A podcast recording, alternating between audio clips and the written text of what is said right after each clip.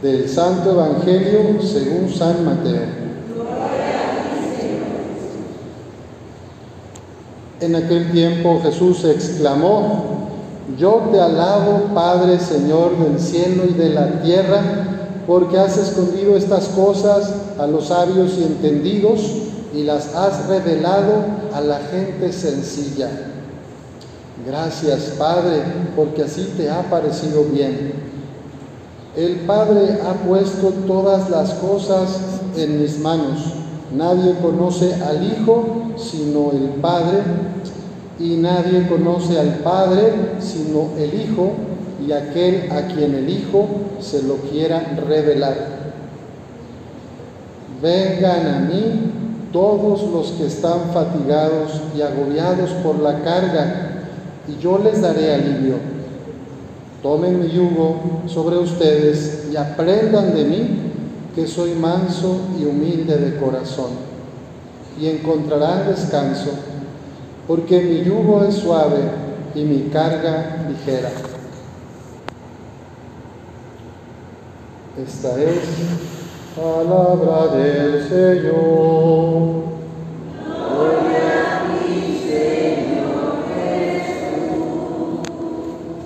Pueden sentarse.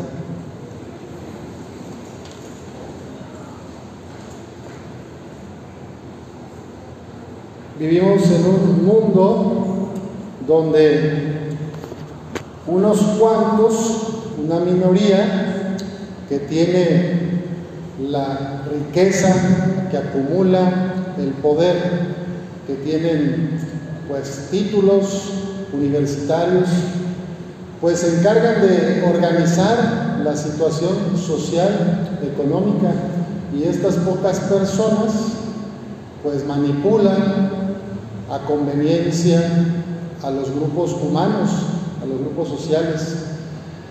Jesús siempre estuvo en contra de la opresión, del engaño, de la mentira.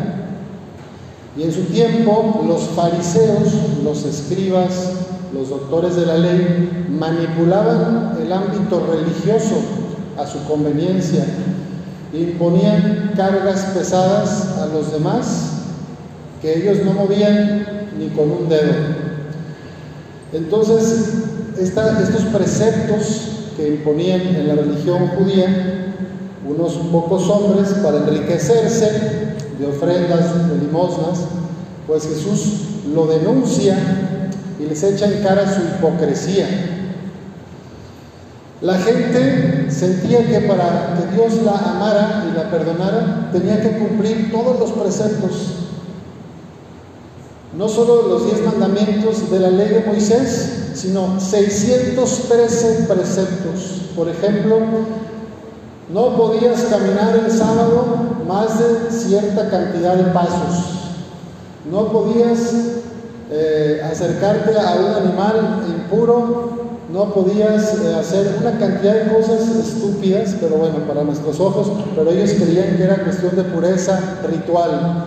Y entonces los fariseos y los escribas imponían estas cargas y para que Dios te perdonara y te fuera bien tenías que traer tu cabrito, tu, tu, vaca, tu palomita, los más pobres, sacrificarla ante el altar, porque no habías cumplido con uno de esos 600 y tantos preceptos. Eran, pues, la gente no podía con esa carga religiosa. Y hoy Jesús dice, vengan a mí todos los que están fatigados y agobiados por la carga yo les daré alivio. Está diciendo que no tienen que cargar con tantos inventos humanos, con tantos ritos vacíos, con tantas leyes sin sentido, que a veces son religiosas, a veces son civiles o políticas, que hay que buscar el reino de Dios. ¿Y quién es el revelador de Dios Padre? Pues Jesús, Jesús mismo, Él es el camino de la felicidad. Él es la verdad que nos hace plenos y Él es la vida en abundancia. Jesús dice en el Evangelio de hoy, el Padre ha puesto todas las cosas en mis manos, nadie conoce al Hijo sino el Padre, y nadie conoce al Padre sino el Hijo y aquel a quien el Hijo se lo quiera revelar. Entonces Jesús es el revelador del Padre, Jesús es el rostro de la misericordia del Padre, de un Dios que es amor, que es ternura, que es perdón, que es alegría, esperanza. Los fariseos, escribas, doctores de la ley, sumos sacerdotes, etcétera, muy letrados, muy cultos en la religión, a través del miedo manipulaban a la gente para enriquecerse. Era una religión de miedo, de terror psicológico, terrorismo espiritual. Y yo me pregunto, si hoy no conoces a alguien o lo has escuchado, o no te ha llegado por WhatsApp esos mensajitos en tono apocalíptico de que es que ya, ahora sí, es el fin del mundo, porque no has cambiado, eres una pecadora. Y si no lo mandas a 15 personas, entonces te va a ir peor. ¿No les han llegado esos mensajes de WhatsApp? Y si no mandas a esta Virgen peregrina, entonces, pues una señora que sí la mandó le fue re bien y se sacó la lotería. A las que no lo mandaron le vinieron cinco años de problemas. Bueno, cosas así exageradísimas, ¿verdad?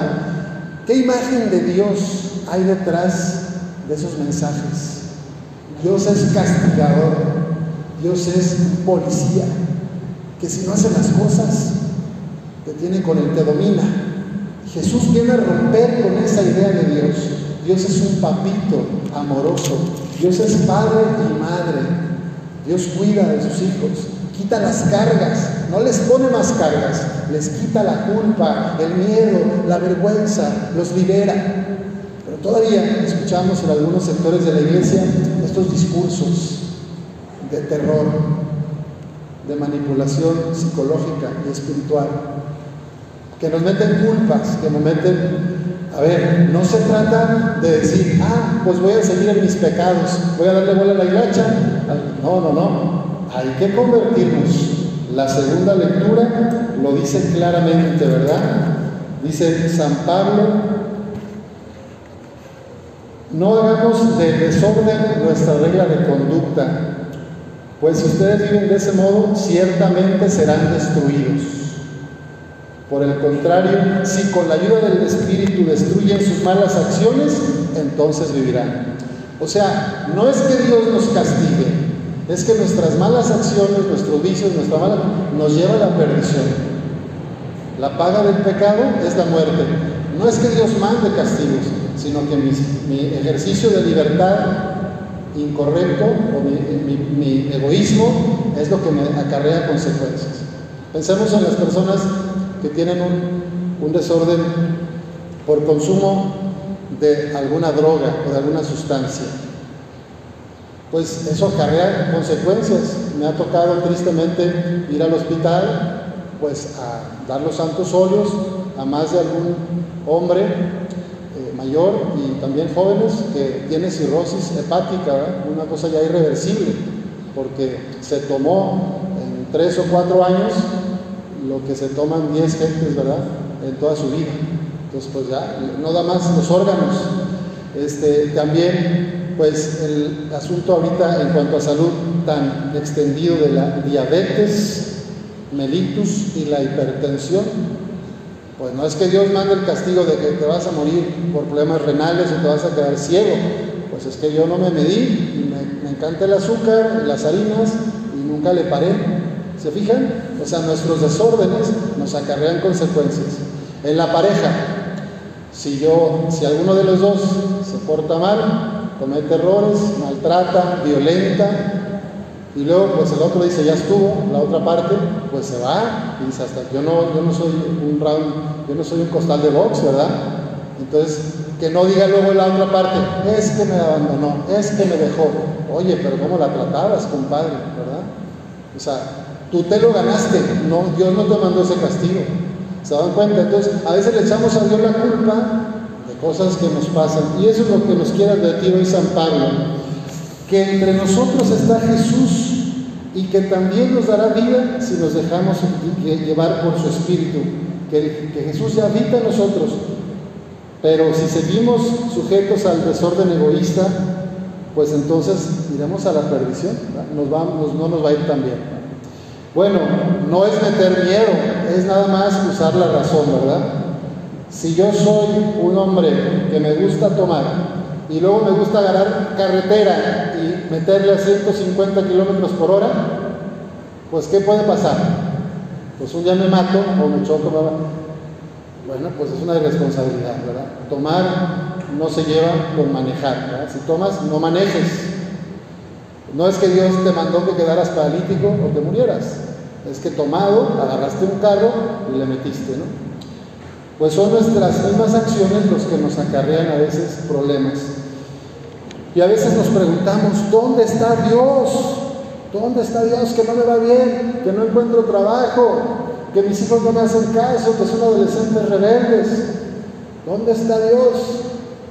Que me llevó esta enfermedad, me diagnosticaron un cáncer. Pues ciertamente Dios no está en hacer ritos vacíos, no está en cumplir penitencias huecas, no está en el rezo como perico, no está en repetir como perico muchas oraciones de memoria. Dios está en las personas que te rodean. Dios está en la sonrisa de los niños. Dios está en la brisa en el airecito fresco que a veces llega aquí en Torreón. Dios está en la lluvia que moja la tierra que nos hace bien a todos. Viendo a los niños, Jesús siempre los quería proteger, defender. Y yo me pregunto, ¿cómo nosotros tratamos a nuestros niños? Los que tienen ahí en su casa hijos, nietos, ahijados, sobrinos, ¿cómo los tratamos? ¿Será que los tratamos como Jesús los trataba? ¿O a veces los explotamos, los regañamos, los amenazamos, los tenemos sometidos? ¿Cómo es tu relación con los niños y las niñas? Porque ahí está Dios, ¿eh? más puro que en ningún lugar. Y a veces los, que los tratamos como adultos, les queremos exigir que se comporten como adultos. Oye, tiene siete años, tiene once años, tiene 5 años, no va a entender como tú que tienes 40, 50 o 60. Déjalo ser niño, déjala jugar. No la pongas de mamá, no la pongas a hacer cosas que no le corresponden a su edad. A veces les exigimos demasiado a nuestros niños. Bueno, pidamos al Señor que no pongamos cargas en los demás. Que así como Él nos viene a liberar de cargas, tampoco nosotros pongamos cargas en los niños, en la pareja, en el compañero de trabajo. Cargas que yo no quiero cargar. Entonces se las aviento al otro para que lo haga. Que seamos justos, que seamos responsables, hagamos equipo. Esta es la vida en comunidad. Tomen mi yugo sobre ustedes y aprendan de mí, que soy manso y humilde de corazón, y encontrarán descanso. Hoy es un día bueno para dejar nuestra culpa, nuestros pecados, nuestros errores en el corazón de Jesús, que nos dice, descansen en mí. Entregarle todo, lo bueno y lo malo que traemos. Y también es un buen día para pensar si no le estoy poniendo yo muchas cargas a mi familia, a los que me rodean, si no le estoy poniendo expectativas muy altas que los hace infelices, que no, si no les muestro amor tal vez. Hay un virus más fuerte y peligroso que el del COVID, es el virus del perfeccionismo farisaico. Exigir a los demás cosas que sean perfectos, que hagan todo bien, cuando yo no lo hago. Ese es un virus. ahí de fondo hay soberbia, perfeccionismo. Entonces preguntámosle a Dios si no me porto a veces así. Quiero que todos me hagan las cosas como yo quiero, a la hora que quiero, como yo quiero, y yo, en cambio, con los brazos cruzados. Tristemente, hay patrones familiares así en todo el continente creo que la parroquia de San Judas, aquí no, ¿verdad? Aquí no hay ese problema de mamás dominantes o papás violentos, ¿verdad? Aquí creo que no pasa eso. Bueno, pues vamos a cuidarnos de ese virus del perfeccionismo que quiere imponer a los demás cargas pesadas y no mover ni un dedo. Que no seamos de los que lastiman y dañan la autoestima de nuestras niñas, niños y adolescentes. sino de los que las levantan, los alientan, les quitan cargas, les dan vuelo para que vayan lejos, en vez de quitarles el amor propio. Que el Señor nos ayude a ser hombres y mujeres que dan alivio a los demás. Que así sea.